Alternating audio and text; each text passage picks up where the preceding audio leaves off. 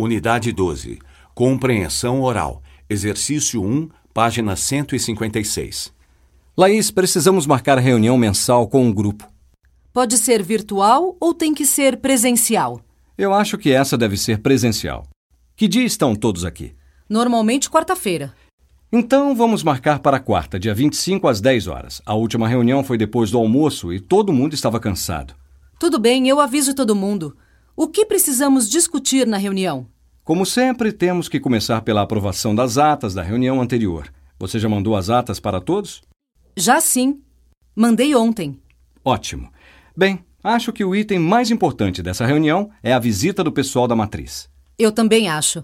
Então é melhor discutir isso logo no início, enquanto as pessoas estão concentradas. Eu concordo. Na reunião passada, o item mais importante ficou para mais tarde e no final nós estávamos todos desconcentrados. É verdade.